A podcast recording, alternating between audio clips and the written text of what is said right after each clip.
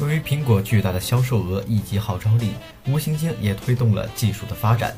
苹果虽然难伺候，但伺候了好一年，可以不用干活了。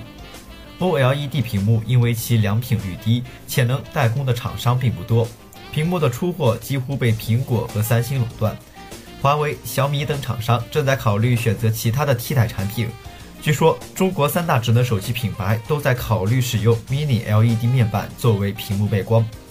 据知情人士透露，这些供应商猜测，苹果可能会将 OLED 面板应用于2018年推出的新款 iPhone 设备上。这可能占据更多的 OLED 产能。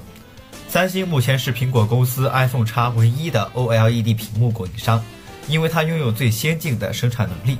预计苹果今年把 LG 纳为第二家供应商。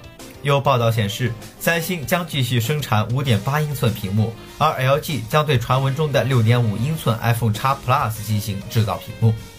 目前有传言称，苹果正在计划将 OLED 和 LCD 混合起来。一种新型的 LCD 屏幕将允许类似于无边框设计，就像 iPhone X 的 OLED 屏幕。